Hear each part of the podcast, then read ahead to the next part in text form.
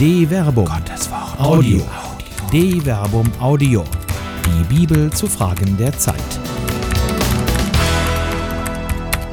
Hammelsprung. Eine biblische Anleitung für eine kirchliche Streitkultur von Dr. Werner Kleine. Feinstes, reinstes C-Dur ist die Hölle. Ein Musikstück, das ohne jede Dissonanz aus einem reinen C-Dur-Akkord besteht, ist schon nach wenigen Takten unerträglich. Das Fehlen jeder Spannung verursacht Qualen. Die Dissonanz hingegen bringt Lebendigkeit, Fortschritt von Melodie und Entwicklung des Gedankens. Es ist die Dissonanz, die die Musik erst zu sich selbst kommen lässt und sie von einem bloß tinnitushaften Sinuston unterscheidet. Ein Lob der Dissonanz. Lebendigkeit entsteht aus Spannung, Dissonanz führt zur Harmonie, auch der Einheit geht der Konflikt voraus. Es gehört zur Conditio Humana, dass Einheit nicht Gott gegeben ist. Der Mensch steht immer in der Spannung zwischen dem Drang nach Selbsterhaltung, die aber nur im sozialen Miteinander möglich ist. Die Spannung zwischen dem Wollen des Ich und der Notwendigkeit, sich mit den anderen immer wieder neu arrangieren zu müssen, muss permanent neu austariert werden. Es ist dieses Dilemma zwischen dem Ich und den anderen, das zu einem wesentlichen Teil zum Menschsein gehört. Das ständige Neukalibrieren dieser Spannung macht den Menschen in sich zu einem streitbaren Wesen. Leben ist Streiten. Ein Mensch, der zu streiten aufhört, ist dem Tode nah. Das Leben selbst braucht also die Dissonanz. Die Wahrheit muss immer neu errungen werden. Gerade weil kein Mensch die ganze Wahrheit fassen kann, sondern aufgrund seiner raumzeitlich geprägten Geschöpflichkeit diese immer nur aus einer bestimmten Perspektive betrachten kann, ist der konstruktive Streit notwendig. Das vorschnelle Aufgeben der eigenen Erkenntnis verbietet sich hier nämlich im Sinne der allgemeinen Annäherung und Findung der Wahrheit ebenso wie das sture Beharren auf einem exklusiven Anspruch. Erst im Austausch der verschiedenen Perspektiven kann eine Annäherung an die Wahrheit stattfinden. Dieser wird notwendigerweise dissonant, bisweilen sogar streitbar erfolgen, weil manche Erkenntnisse auf den ersten Blick in sich widersprüchlich erscheinen. Der Streit an sich ist also nicht destruktiv oder zu vermeiden. Im Gegenteil, die Fähigkeit zu konstruktivem Streit gehört nicht nur zur geschöpflichen Ausstattung des Menschen an sich. Im Ausüben dieses existenziellen Potenzial wird der Mensch erst zu dem, wozu er bestimmt ist, einem zur Erkenntnis befähigten Wesen, geschaffen, Gut und Böse zu unterscheiden und so immer tiefer in die Wahrheit einzudringen. Nicht ohne Grund mahnt der Autor des Schreibens an die Hebräer seine Adressaten, sich endlich wie Erwachsene zu benehmen. Obwohl ihr der Zeit nach schon Lehrer sein müsstet, braucht ihr vom Neuen einen, der euch in den Anfangsgründen der Worte Gottes unterweist. Und ihr seid solche geworden, die Milch nötig haben, nicht feste Speise.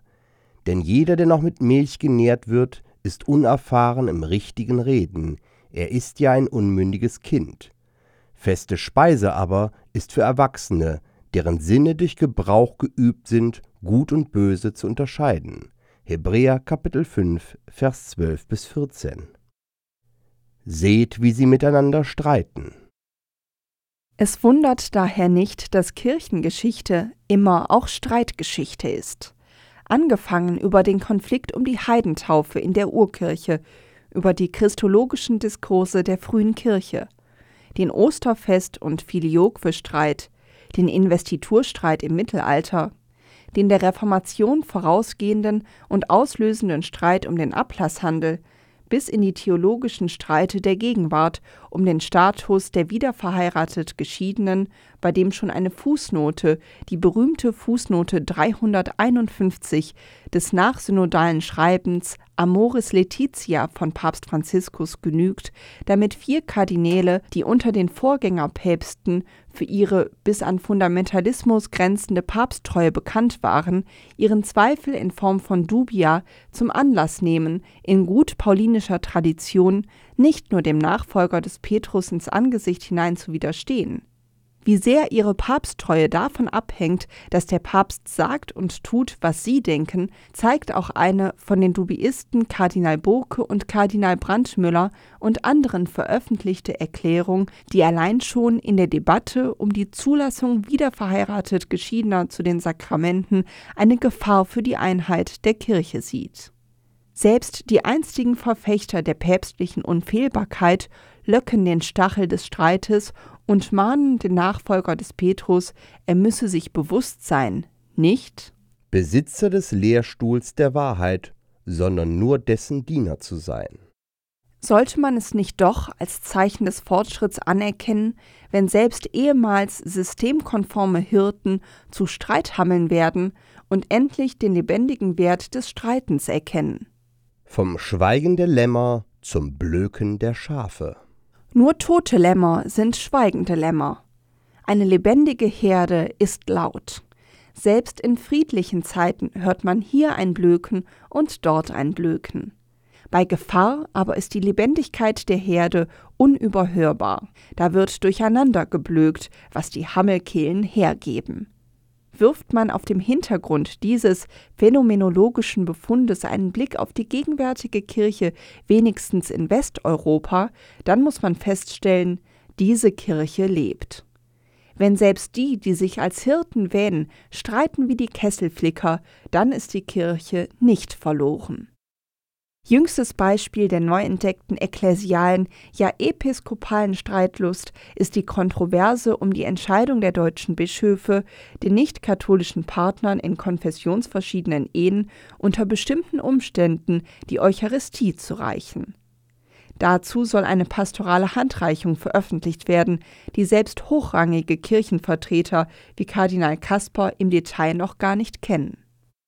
Auch wenn es sich mitnichten um eine Aufforderung zur grundsätzlichen Interkommunion handelt, sondern um einen pastoralen Sonderfall, genügt dieser eigentlich minimale Fortschritt, der eine vielerorts längst gängige pastorale Praxis aus dem Ruch des Verbotenen holt, um einen veritablen Konflikt auszulösen.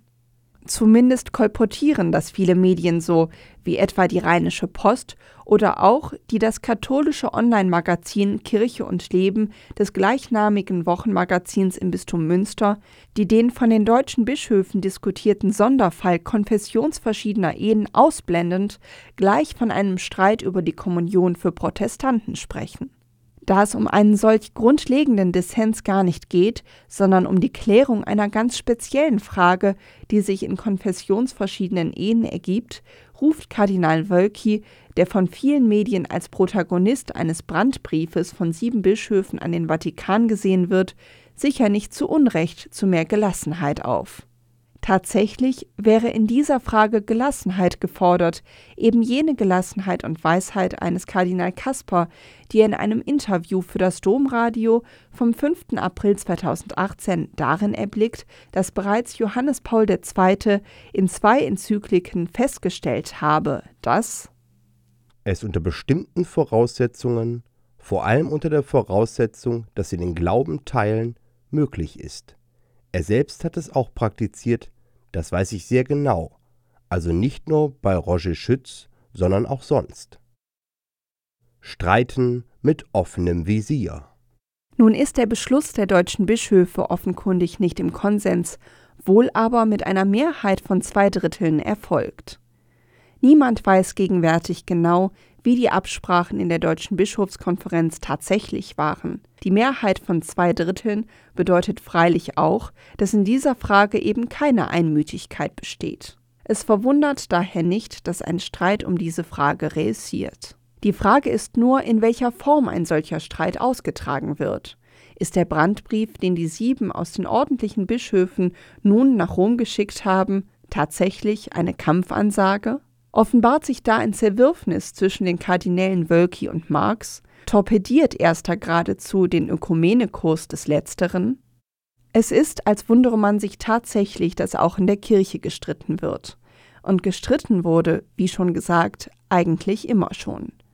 Neu ist in der Gegenwart wohl nur, dass der Streit mit dermaßen offenem Visier ausgetragen wird.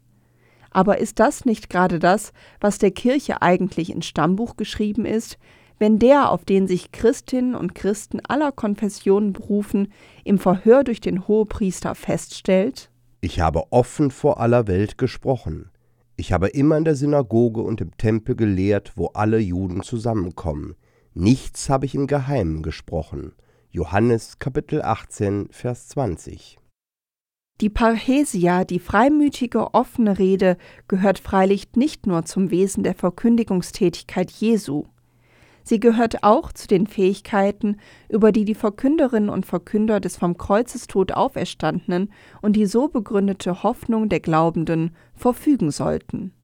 Weil wir also eine solche Hoffnung haben, treten wir mit großem Freimut Parrhesia auf. 2 Korinther Kapitel 3 Vers 12. Diese Forderung gilt selbst angesichts drohender Gefahren für die Verkünderinnen und Verkünder, sodass die Apostel Petrus und Johannes nach ihrer Freilassung aus der Haft vor der Gemeinde beten können. Doch jetzt, Herr, siehe auf ihre Drohungen und gib deinen Knechten mit allem Freimut, Parrhesia, dein Wort zu verkünden. Apostelgeschichte Kapitel 4 Vers 29. Der Urkonflikt. Die Parrhesia, die freimütige Rede, ist im Streit vonnöten, führt aber auch zum Streit.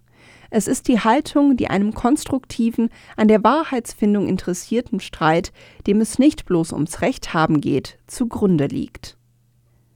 Nun ist gerade Petrus, der in der Apostelgeschichte noch für die Parrhesia plädiert, was die Standfestigkeit seines gemachten Wortes angeht, recht wankelmütig. Genau aufgrund dieses Wankelmutes aber kann man einiges für die kirchliche Streitkultur lernen. Als Prototyp kirchlichen Streitens kann der urkirchliche Grundkonflikt gelten, der Streit um die Heidentaufe. Ursprünglich tauften die Apostel und die Jerusalemer Urgemeinde wohl nur Juden. In der Apostelgeschichte, vor allem aber in den Paulusbriefen, schimmert durch, dass in Antiochien recht früh ein zweites frühchristliches Zentrum neben Jerusalem entsteht. Gerade in Antiochien bekommt die frühe Kirche aber eine besondere Ausprägung, entwickelt sich hier doch ein Bewusstsein der Glaubenden, das sogar zu einer eigenen Identitätsbezeichnung führt.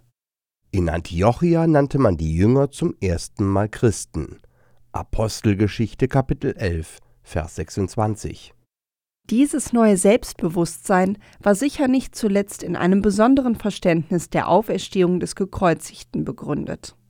Gerade weil Jesus nach der Torah vergleiche Deuteronomium Kapitel 21 Vers 23 als Gottverlassener stirbt und doch von Gott gerettet wird, deutet man das als Erfüllung des Gesetzes.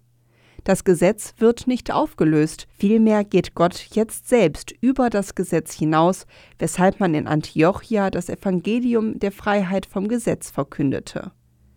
Das ist die Voraussetzung für die Taufe von Heiden, die man nun eben nicht mehr verpflichtete, die Tora zu halten.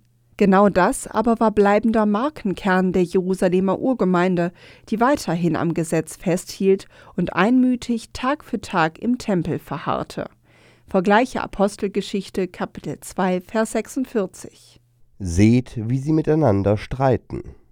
Da der Kontakt mit Heiden nach der Tora kultisch unrein machte, entstand für die frühe Kirche ein Problem. Konnte es eine Kirche aus Heiden und Juden geben? Mussten die Heiden nicht zuerst beschnitten werden und Juden werden, bevor man sie taufte? In dem Konflikt ging es um mehr als um eine formale Petitesse. Es ging um das Grundverständnis des Evangeliums und damit letztlich um die Frage, ob der vom Kreuzestod auferstandene Jesus Christus nur ein jüdischer Messias ist oder der Messias, mit dem die Endzeit beginnt, in der die Völker zum Zion kommen. Das ist mehr als eine Richtungsentscheidung. Es ist eine Entscheidung, in der es um das Selbstverständnis der frühen Kirche geht. Auch in diesem frühkirchlichen Streit gibt es Regeln des Streitens. Für Paulus etwa steht bei allem apostolischen Selbstbewusstsein die besondere Autorität des Zwölferkreises außer Zweifel. Deshalb schreibt er an die Galater: 14 Jahre später ging ich wieder nach Jerusalem hinauf, zusammen mit Barnabas, ich nahm auch Titus mit. Ich ging hinauf aufgrund einer Offenbarung, legte der Gemeinde und im Besonderen den Angesehenen das Evangelium vor, das ich unter den Völkern verkünde, ich wollte sicher sein, dass ich nicht ins Leere laufe oder gelaufen bin. Galater Kapitel 2 Vers 1 bis 2. Anlass der Reise ist das sogenannte Apostelkonzil, das in Apostelgeschichte Kapitel 15 Vers 1 bis 29 und in der autobiografischen Retrospektive des Paulus in Galater Kapitel 1 Vers 1 bis 10 beschrieben wird. Dort wurde die Streitfrage der Heidentaufe verhandelt und es wird ein Beschluss gefasst. In der Diktion des Paulus wird seine Heidenmission anerkannt, während Petrus und die Jerusalemer Urgemeinde das Evangelium weiterhin unter den Juden verkündet.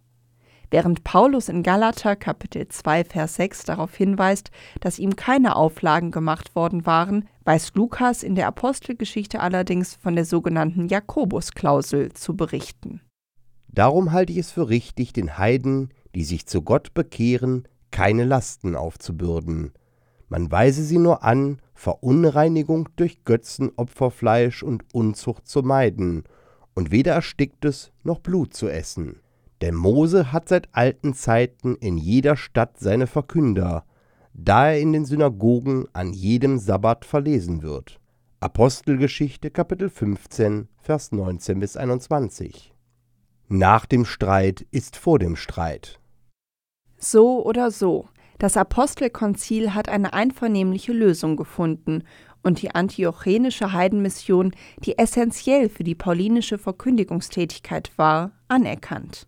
Mehr noch, Paulus weiß von einem Zeichen der Einheit der Kirche aus Heiden und Juden zu berichten. Nur sollten wir an die Armen denken, und das zu tun, habe ich mich eifrig bemüht.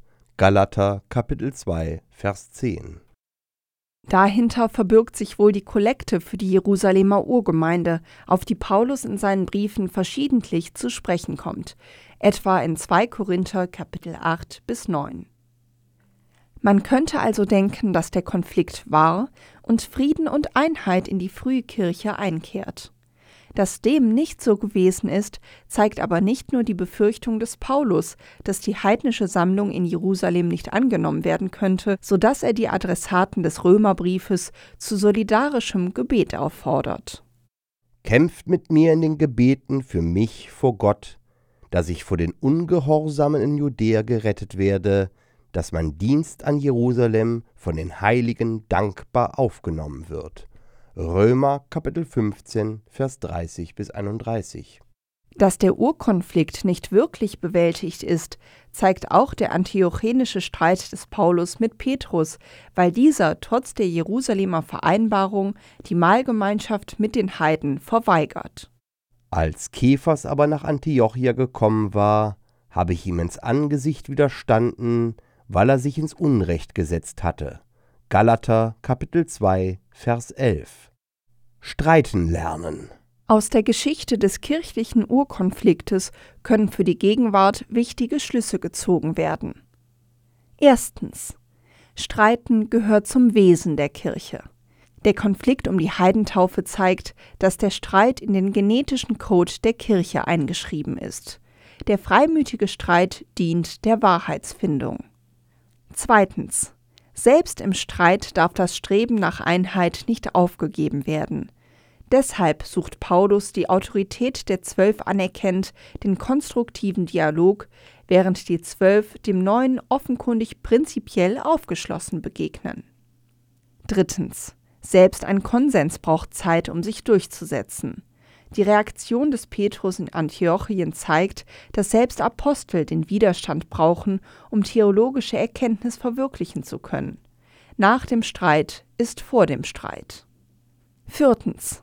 Der Streit braucht Offenheit und Struktur. Es gibt Regeln der Kommunikation. Es muss miteinander, nicht übereinander geredet werden.